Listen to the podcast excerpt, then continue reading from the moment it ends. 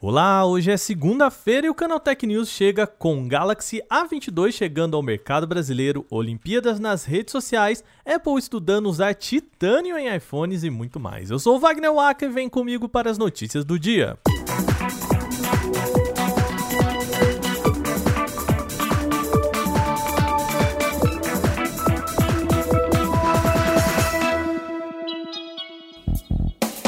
A gente começa o programa desta segunda-feira falando de smartphone da Samsung. Na semana passada, o Canaltech trouxe com exclusividade a informação de que o Galaxy A22 4G seria lançado nessa semana aqui no Brasil. Dito e feito, o modelo foi oficializado nesta segunda.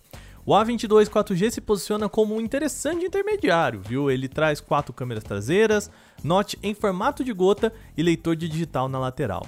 Além disso, tem tela de 6,4 polegadas com tecnologia Super AMOLED, resolução em HD Plus e suporte à taxa de atualização de 90 Hz. O modelo brasileiro terá 4 GB de memória RAM, 128 GB de espaço para armazenamento interno e processador MediaTek Helio G80.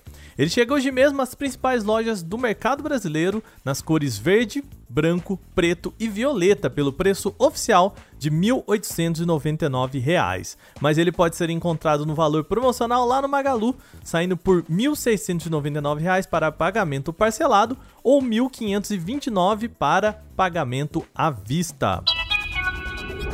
E os Jogos Olímpicos de Tóquio 2020. Sim, gente, eu sei que oficialmente a data é um pouco estranha, mas sim, é 2020 ainda e estamos falando do ano passado. Tá? Os Jogos Olímpicos de Tóquio 2020 já começaram a todo vapor, inclusive com medalhas para o Brasil. Com destaque da competição, o Facebook está adicionando algumas ferramentas exclusivas das Olimpíadas aos seus principais programas, como o próprio Facebook, Instagram e também no WhatsApp. Uma das ferramentas é um calendário com as atividades previstas para todo o evento. Também foi criado um espaço exclusivo com destaque das Olimpíadas para manter o usuário informado. Além disso, tem também destaques de parceiros oficiais dos jogos, dados gerais sobre equipes e atletas, regras sobre as competições, história e curiosidades olímpicas, além, claro, do quadro de medalhas. No Instagram, em especial, há algumas ferramentas de realidade aumentada com filtros sobre os jogos. Por exemplo, você pode interagir com o Minatoa, o mascote oficial das Olimpíadas. E por fim, no WhatsApp também tem um robô programado para responder informações sobre a competição, como quadro de medalhas e curiosidades sobre os atletas. Quer ficar por dentro de todos estes recursos? É só entrar lá em canaltech.com.br e conferir a lista.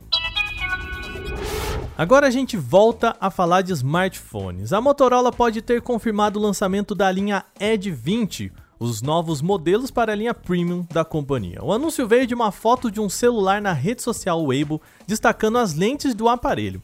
A companhia não diz que o smartphone é realmente da linha Edge 20, mas traz o termo Cutting Edge, que poderia ser uma dica. Cutting Edge, para quem não sabe, é um termo que pode ser traduzido como algo como quebrar fronteiras, sinônimo de tecnologia avançada.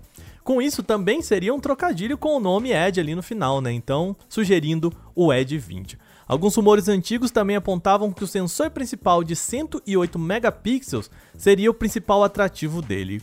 Como o teaser foca nas lentes, este também poderia ser mais um indício de que se trata da linha Edge 20. Paralelo a isso, o site My Smart Price encontrou no banco de dados do Geekbench 5 alguns resultados que revelam as especificações de um aparelho que pode ser o Edge 20. Se isso se confirmar, o dispositivo deve contar com o processador Snapdragon 778G, acompanhado de 8 GB de RAM e Android 11.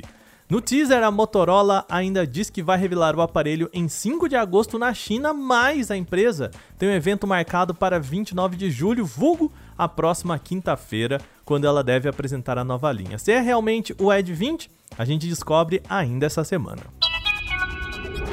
A gente continua falando de celulares por aqui. Agora vamos para a Apple. Já adianto, tal assunto não vai ser o iPhone 13, como a gente sempre fala assim, mas agora a gente vai falar do iPhone 14, sim, o aparelho que deve chegar só em 2022. Segundo o site francês, investidores da JP Morgan apontam que a Apple planeja adotar a liga de titânio na construção do iPhone 14 Pro e do 14 Pro Max como forma de deixar os smartphones premium da marca ainda mais resistente. A ideia seria substituir a estrutura de aço inoxidável presente nos dois modelos mais potentes atuais e usar a liga de titânio com maior garantia de durabilidade em caso de quedas, riscos e arranhões, mas ainda mantendo aquele brilho e acabamento premium da Apple. Segundo os rumores, a Apple já conversa com a Foxconn, a principal montadora de iPhones, para realizar essa mudança no ano que vem.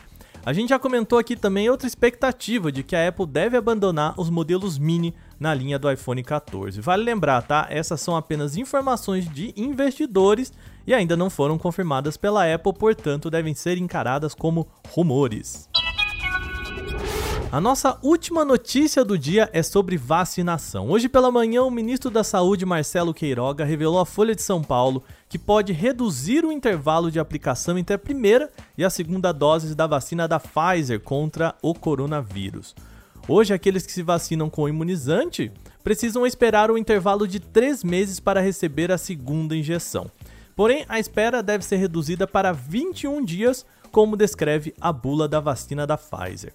A aplicação foi imposta pelo Ministério da Saúde para que mais pessoas pudessem ser imunizadas o quanto antes. Queiroga diz que quando houve a ordem de aplicação, o Ministério não tinha certeza da quantidade de doses da Pfizer que seriam obtidas no ano.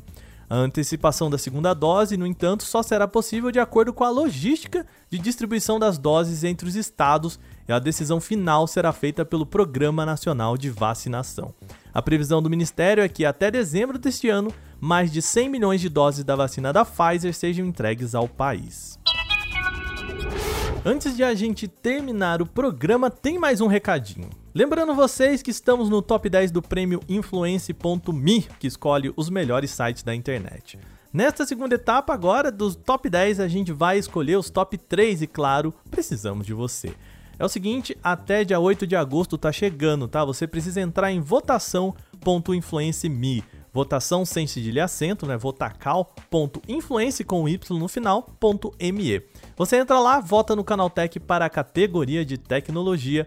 Lembrando, você pode votar só uma vez, mas chamar quantas pessoas você quiser para votar também. Então contamos com você para colocar o Canaltech no top 3 do prêmio Influence Me. Antes de fechar por hoje, também lembrando, você pode enviar comentários, sugestões e críticas sobre este programa para podcast@canaltech.com.br, manda o seu recadinho. Este episódio foi roteirizado, editado e apresentado por mim, Wagner Waka, com a coordenação de Patrícia Gnipper. O programa também contou com reportagens de Alveni Lisboa, Victor Carvalho, Gustavo de Liminácio, Renan da Silvadores, Nathalie Rosa e a revisão de áudio é da Mari Capetinga. Agora a gente vai ficando por aqui nesta segunda, semaninha tá só começando. Uma boa noite, a gente volta amanhã com mais notícias. Até lá!